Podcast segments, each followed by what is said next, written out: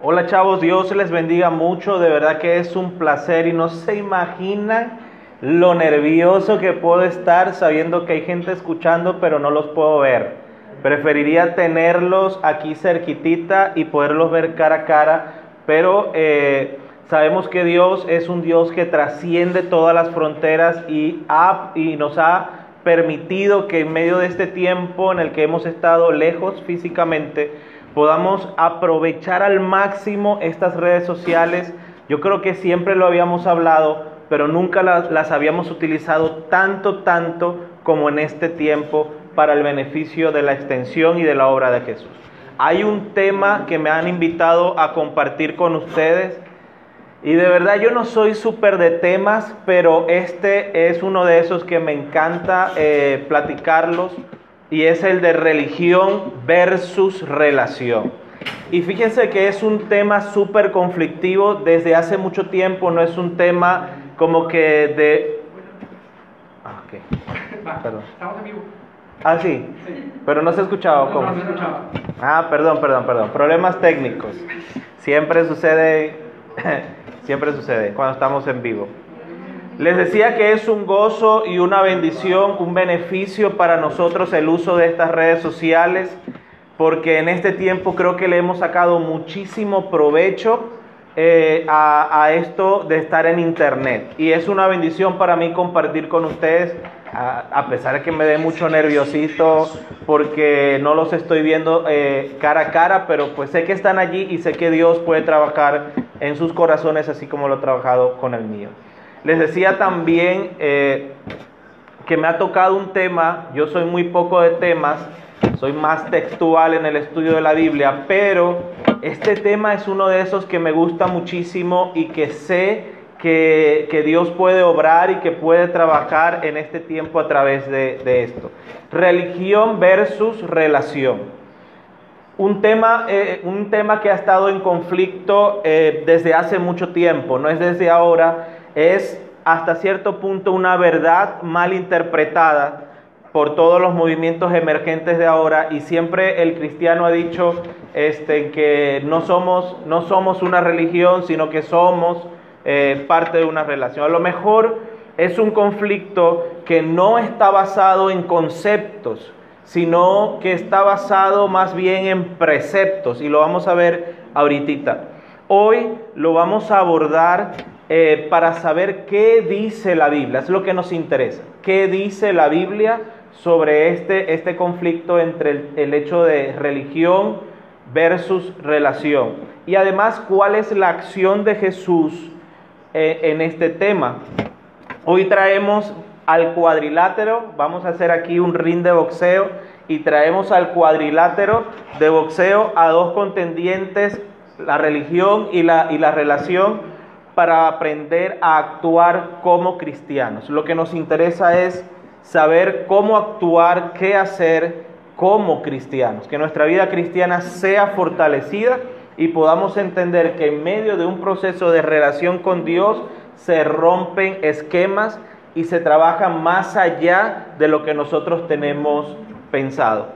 La religión como concepto, la religión viene del latín religio y está formada, fíjense que está bien separadita, está formada por un prefijo que indica intensidad, el prefijo re, y luego un verbo que es ligare, religare, ¿verdad? Y, esto quiere decir que es, es estar ligado a alguien con, con una intensidad muy, muy fuerte. Además, el diccionario de la Real Academia Española dice que la religión es el conjunto de creencias, de dogmas acerca de, la divinidad en general, de sentimientos de veneración, de temor hacia ella, de normas morales para la conducta individual y social y de prácticas rituales también.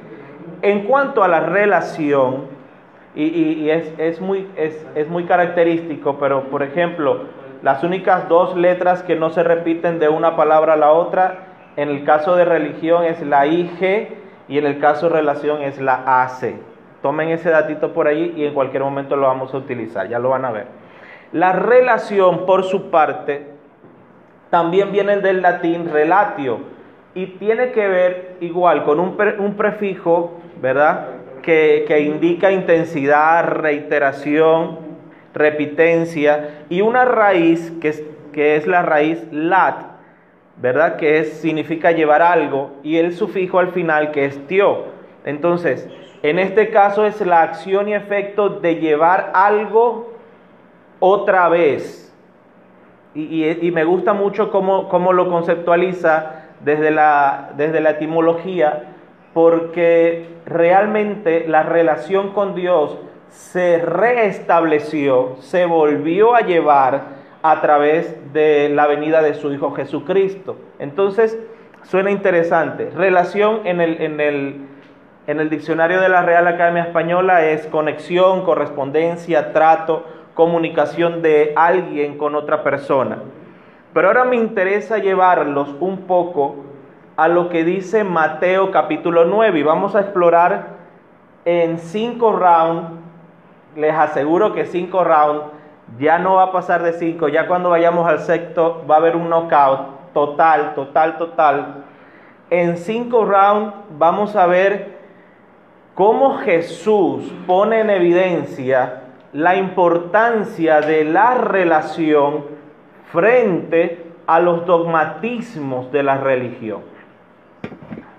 Mateo capítulo 9, primer round, desde el verso 1 al verso 8. Una historia que ya conocemos algunos, ¿verdad? Jesús entrando en la barca, pasó al otro lado, vino a la ciudad y sucedió que trajeron a donde estaba Jesús un paralítico. Primer gancho, gancho derecho de Jesús le trajeron un paralítico tendido sobre una cama. Y al ver Jesús, estoy leyendo el versículo 2 de Mateo 9, y al ver Jesús la fe de ellos, dijo al paralítico, ten ánimo, hijo, tus pecados te son perdonados. Y ahí te va, los fariseos, los escribas contraatacan, verso 3, y dice, algunos de los escribas decían dentro de sí, este blasfema. Interesante, ¿verdad? Las dos contraposiciones. Lo que dice la relación con Dios, es decir, Jesús sabía que lo importante para el paralítico, más que caminar, era ser perdonado de sus pecados. Ojo, en este momento, hasta este momento, yo lo llamo momento cero, hasta este momento, los pecados solamente eran perdonados por medio de sacrificio. Entonces, en este primer debate de Jesús con los escribas, estamos contrastando el castigo propio que la religión quiere hacer ver, que, que Dios es un Dios castigador, versus, ¿verdad? Al perdón, castigo versus perdón. ¿Por qué? Porque la relación con Dios nos hace saber que no tenemos un Dios castigador, que tenemos un Dios perdonador que tenemos un Dios que extiende sus brazos de amor hacia nosotros para perdonarnos. Entonces, Jesús dice, le dice, ten ánimo, tus pecados, y, me gusta mucho que diga, ten ánimo, hijo.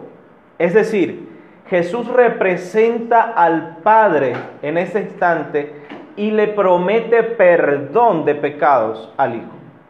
Y esto me habla de un sentido de relación. Cuando nosotros como cristianos entendemos que tenemos un Dios capaz de perdonar, nos convertimos en cristianos que no juzgamos, nos convertimos en cristianos que no señalamos, nos convertimos en cristianos que abrazamos al caído, que abrazamos al pecador, que entendemos el grado de amor y de misericordia que hay en Dios Padre y abrazamos al que necesita perdón y no imponemos reglas y normas que alejen de alguna forma al pecador de Dios.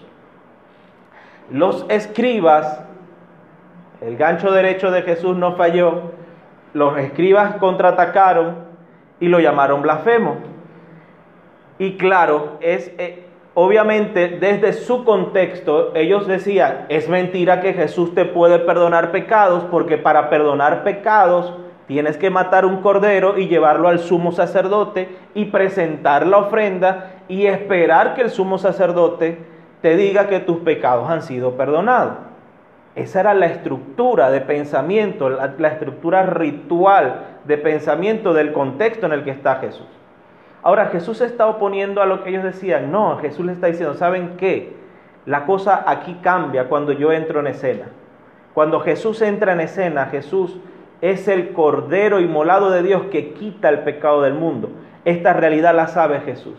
Esta, esta realidad la sabemos nosotros como cristianos cuando conocemos a Jesús. Entonces, para los escribas era una mentira, claro, era una mentira.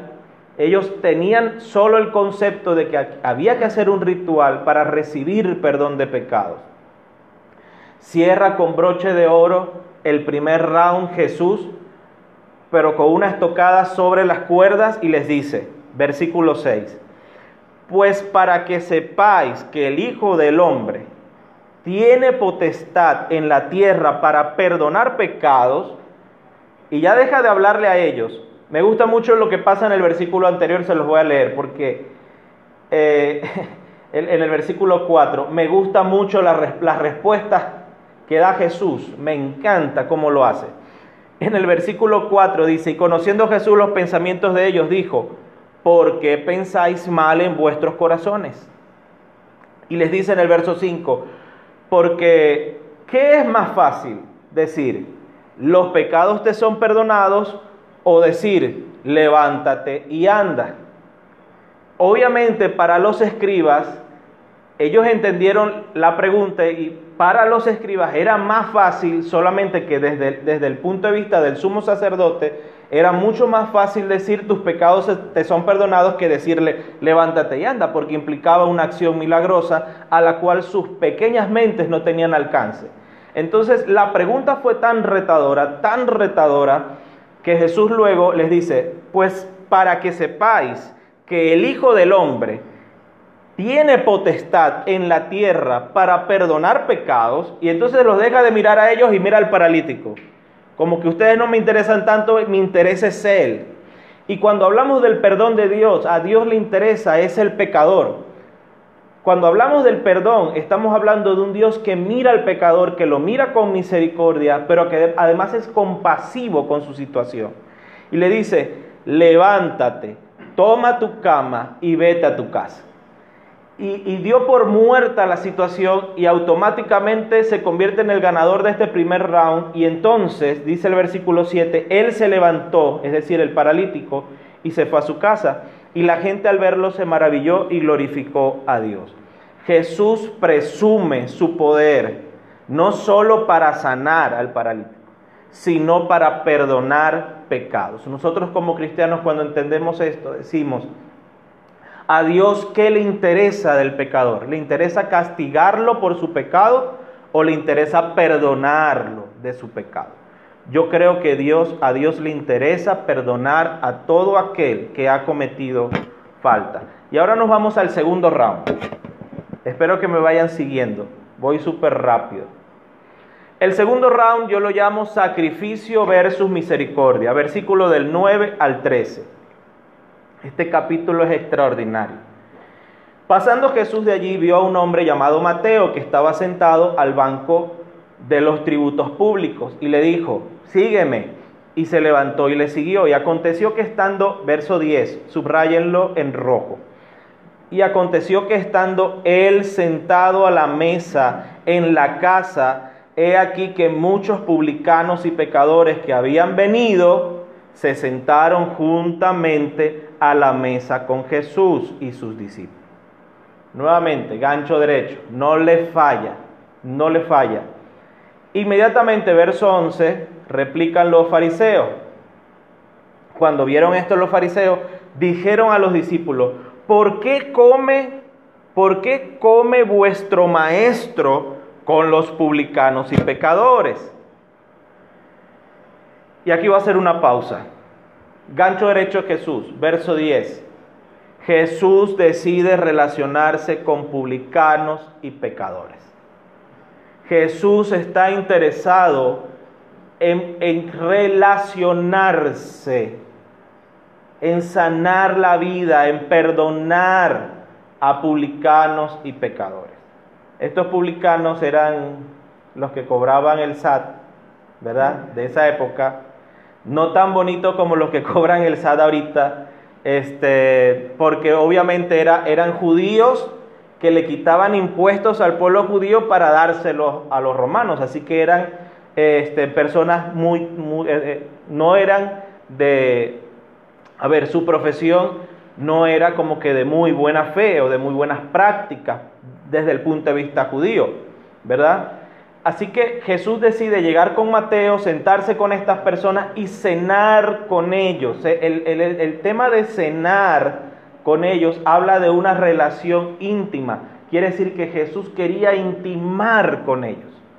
Jesús quería ir más allá del solo conocerlos, del solo saber su nombre, del solo saber dónde vivían. Quería tener un tiempo para compartir el pan con ellos. Y es interesante esto porque en una cena típica judía estarían todos sentados en el piso, alrededor de una mesa bien bajita, y en el mismo tazoncito de salsa, salsa verde, salsa roja, no sé, andaban todos remojando la misma tortilla, me explico, pero era una mesa común, todo lo que estaba allí puesto sobre la mesa, todos lo iban a tocar.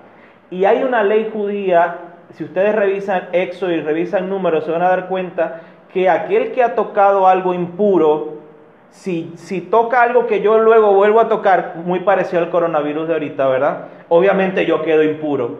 Entonces, en este caso, lo que estaban diciendo los fariseos no solamente era el que estuvieran ellos allí, sino que Jesús se está relacionando con gente que está considerada como impura y que automáticamente él quedaría impuro también.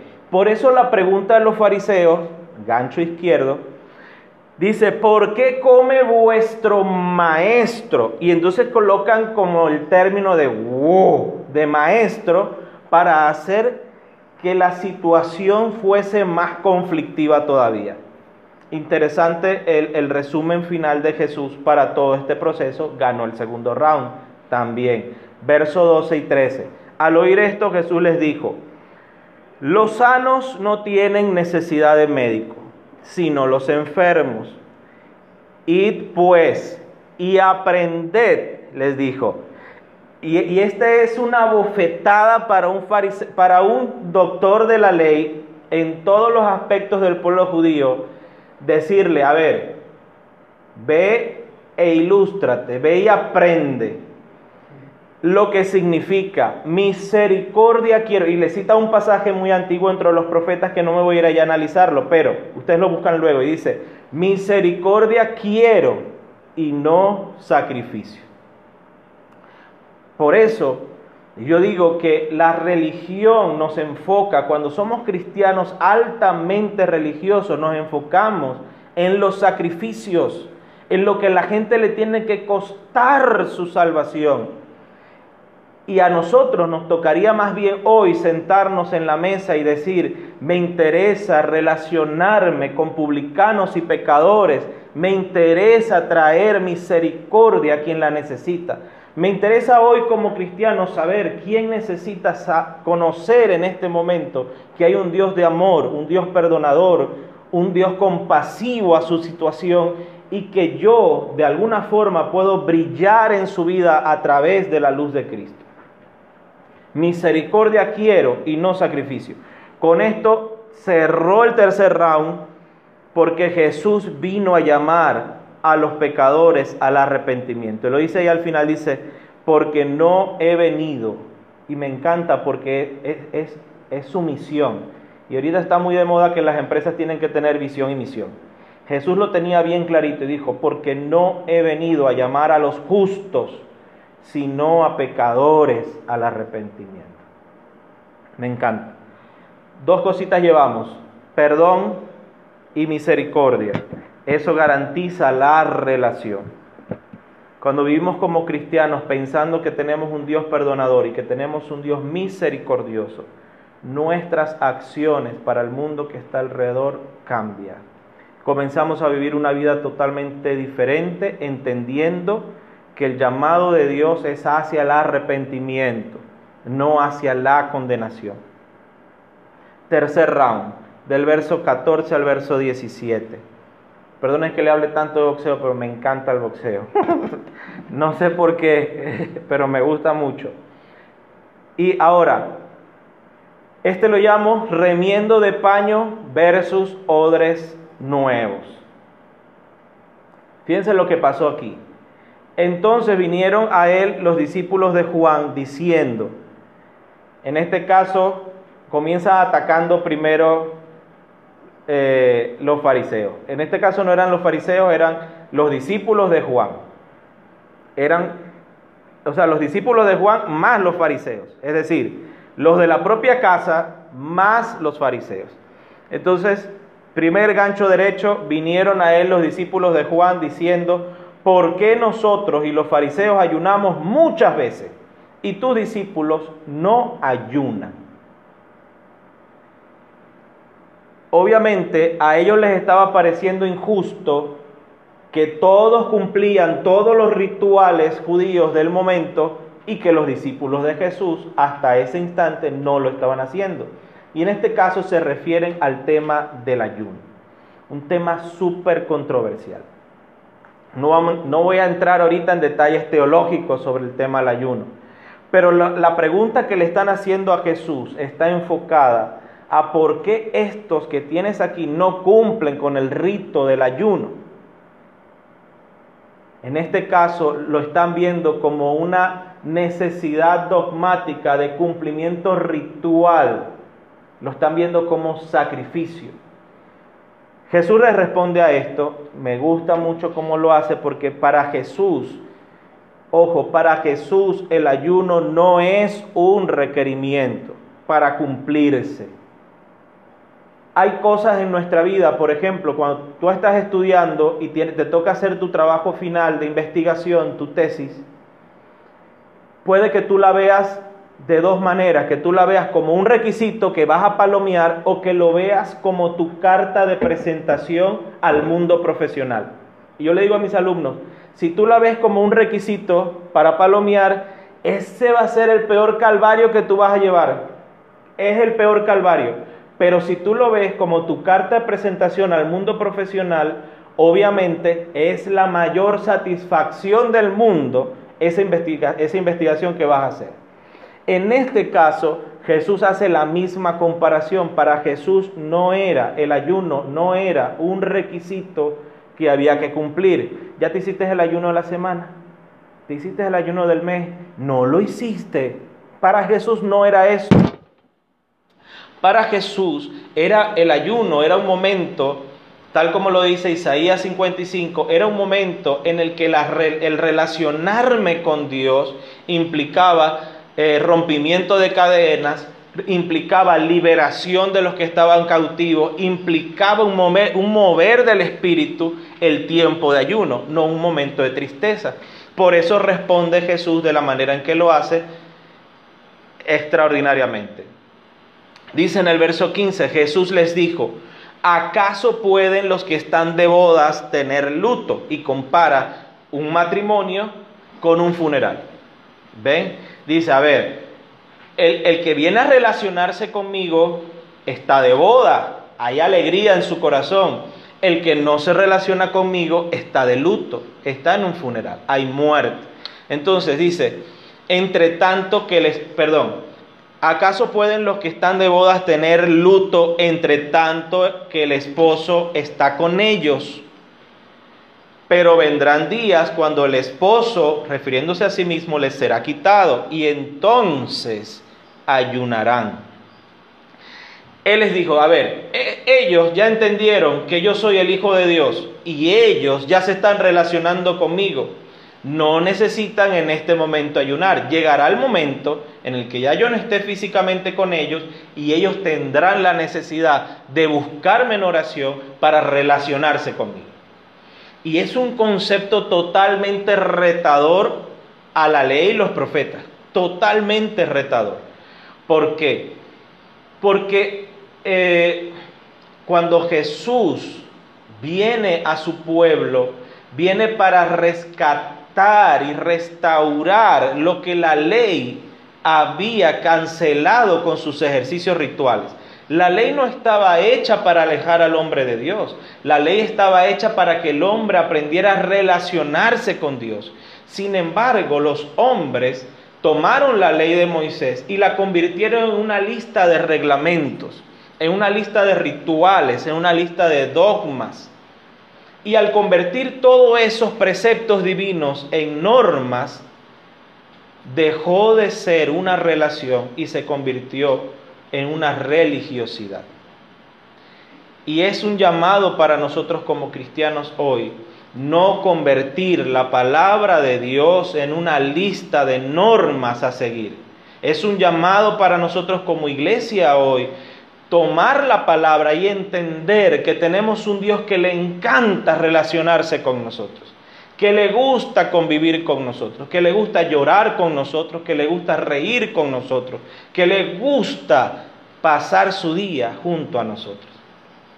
Ese es el Dios que, está, que nos está presentando Jesús en este momento. Y dice, interesante, el verso 17 con lo que cierra y obviamente gana también el tercer round, se lo apunta a su favor.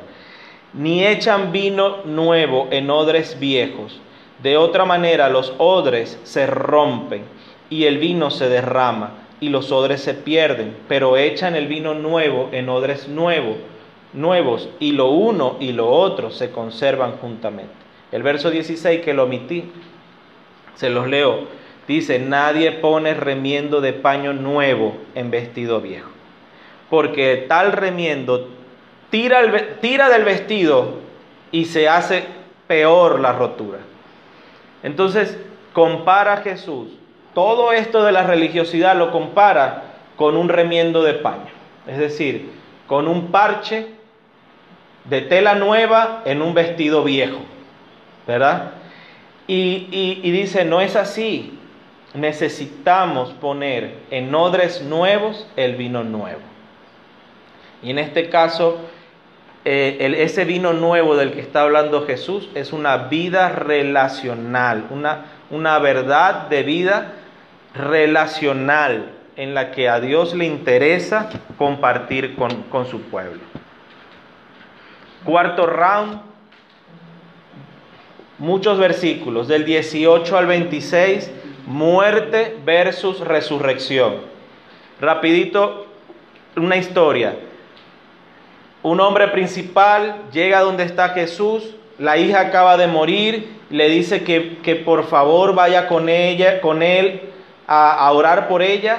Cuando va por el camino, eh, una mujer que tenía mucho tiempo con flujo de sangre se le acerca por detrás, toca el manto, es sanada, Jesús detiene la caravana para ver quién fue el que lo tocó, todo un show, pero este al final le dice, ten ánimo, hija, tu fe te ha salvado. Y luego, al entrar Jesús a la casa principal, allí otro gancho derecho de los incrédulos. Al entrar Jesús en la casa del principal, verso 23, viendo a los que tocaban flautas y la gente que hacía alboroto, verso 24, le dijo, aquí fue un toma y dame en las cuerdas, literal le dijo, apartaos, porque ella no está muerta, sino duerme. Una cosa es la realidad que ve Dios en nuestra vida, otra cosa es la realidad que está a nuestro alrededor. Y entonces, gancho derecho de los incrédulos, y se burlaban de él. Por lo general, por lo general, la religión trae consigo muerte. La relación con Dios trae consigo resurrección. Para Dios no hay casos imposibles. Para Dios no hay casos insalvables. Para Dios no hay situaciones que no se puedan cambiar. Dios es un Dios de cosas que, para nosotros son imposibles. Para Él es totalmente posible. Aunque la gente se burle, aunque la gente piense que no, aunque la gente se crea que todo está perdido, aunque la religión piense que está perdido, Jesús sabe que una vida relacional con Él, las cosas pueden cambiar, pueden mejorar, pueden transformarse. Y así lo dijo en el versículo 25. Pero cuando la gente había sido echada fuera, es decir, cuando los malos comentarios, cuando el legalismo, cuando la rutina, cuando todo lo que nos hace ser rituales en nuestra vida, salió, entró entonces, entró Jesús, entra Jesús. Cuando tú sacas de tu vida todo aquello que en verdad se convierte en obras muertas porque no te deja avanzar en la extensión del Evangelio y dejas que Jesús entre y sea el centro de tu predicación. El centro de tu predicación no son las características externas que tenemos que, tenemos que tener como cristianos. Tu predicación es Jesús. Si tú, si tú dejas que Jesús entre y tome ese lugar, entonces habrá resurrección. Tomó la mano de la niña y ella se levantó. Jesús toma la mano del que está maltrecho en su vida y lo invita a acercarse a él. Eso, eso va a pasar. Quinto round, último, cerca del knockout. Les aseguro que va a estar fenomenal. Del verso 27 al verso 34, dos historias increíbles. Dos ciegos que reciben la vista estaban dando voces diciendo, Hijo de David, ten misericordia de nosotros, ¿verdad? Y, lo primero que pasa, y los ojos de ellos, verso 30, fueron abiertos. Pero luego la historia del mudo me llama más la atención, porque mientras ellos salían, salían los ciegos, le trajeron un mudo endemoniado, versículo 32 y el, 30, y el 33 dice, y echando fuera el demonio, el mudo habló. Base, base del texto. ¿Qué hicieron los fariseos? Porque para Jesús lo importante era abrir los ojos de los ciegos que, que antes habían, habían llegado y que cuando este endemoniado llegó, lo importante era liberarlo, ¿verdad? Es decir, para Jesús lo importante es la fe, es la fe. Sin embargo, los fariseos dijeron, para los fariseos decían, pero los fariseos decían, versículo 34, por el príncipe de los demonios, echa fuera los demonios. Es decir, los fariseos veían los milagros como obra del demonio. Es incredulidad. Incredulidad versus fe. Déjenme decir algo. Jesús pone la fe como el motor para recibir milagros. No, no pone en alto el milagro en sí, es la fe, es el creer como base para el milagro. El knockout final, versus, eh, verso, perdón, ya estoy con ello, ya. Verso 35 al 38. Me quedo con lo siguiente.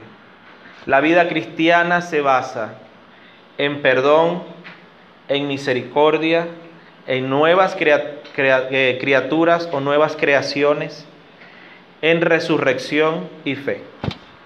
La extensión del Evangelio es la base central de este mensaje. Como cristianos necesitamos entender que la extensión del Evangelio es nuestra misión primordial.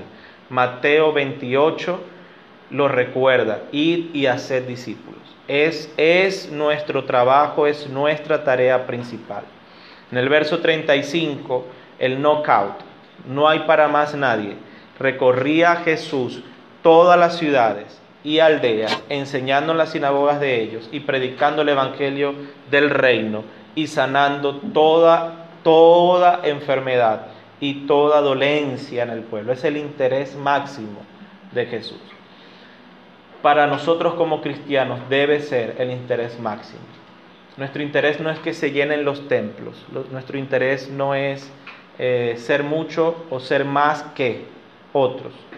Nuestro, nuestro mayor interés como cristiano no es que se cumpla todo un ritual, todo un proceso, una lista completa y larga de procedimientos para llegar a Dios. Nuestro trabajo es hacer que la gente sepa que hay un Dios de amor, de misericordia, de perdón, que les, les llama y les invita a vivir una vida diferente, a vivir una vida nueva. Y, y, el verso 36 dice algo interesante para ti y para mí. Dice, y al ver las multitudes, tuvo compasión de ellas, porque estaban desamparadas y dispersas, como ovejas que no tienen pastor. Cuando tú miras alrededor y miras la multitud de gente que anda viviendo una vida sin, sin dirección, que anda viviendo una vida sin rumbo fijo, que anda viviendo una vida como una oveja que no tiene pastor, comiendo lo que, lo que desee comer, viviendo de la forma que desee vivir, debe generarse en tu corazón y en mi corazón de cristiano, debe generarse la compasión. Tenemos que tener compasión de ellas, no atraerles para, cumplir requisitos, atraerles a Cristo, para relacionarse con Dios. Versículo 37 es la oración que vamos a tener ahorita. Entonces dijo, dijo Jesús a sus discípulos, a la verdad, la mies es mucha, más los obreros pocos. Es un versículo que se utiliza mucho para las misiones, pensando en los que están fuera de nuestra esfera de influencia. Pero yo quiero que ahora vayas y pienses en tu propia esfera de influencia, el lugar donde tú estudias, tus compañeros de estudio, el lugar donde tú trabajas, tus, tus compañeros de trabajo, el vecindario donde tú vives, tus vecinos. Es tu esfera de influencia. Y entonces, verso 38, rogad pues al Señor de la mies que envíe obreros a su mies. Yo te voy a pedir que en este momento, allí donde estás, cierres tus ojos, no mires a nadie más, no importa que estés en la sala, que estés en un cuarto compartido, no importa que, a menos que vengas manejando, ¿verdad? Pero cierra tus ojos allí donde estás. Y toma tiempo para decir, Señor, yo quiero que esta palabra hoy golpee mi corazón, que hoy cambie mi vida, que hoy transforme mi forma de pensar, que hoy transforme mis conceptos, mis preceptos, Señor, que tú me hagas entender que tu gracia y que tu misericordia está disponible para todas las personas a mi alrededor, que tú no juzgas, que tú no señalas, que tú no condenas, sino que tú has venido para libertar, has venido para sanar, has venido para restaurar, has venido para dar vida y vida en abundancia, has venido, Señor, para hacernos odres nuevos, nuevas criaturas en Cristo Jesús. Hoy, Señor Jesús, pedimos sobre todas las cosas que como cristianos queremos ser compasivos, Señor, compasivos con el que sufre, compasivos con el que está extraviado, compasivos con el que está perdido, que no queremos, Señor, andar repartiendo reglas y normas vanas, Señor, sino que queremos compartir una vida relacional contigo, Señor, que la puedan ver en nosotros, Dios y que nosotros podamos transmitirla a otros, Señor.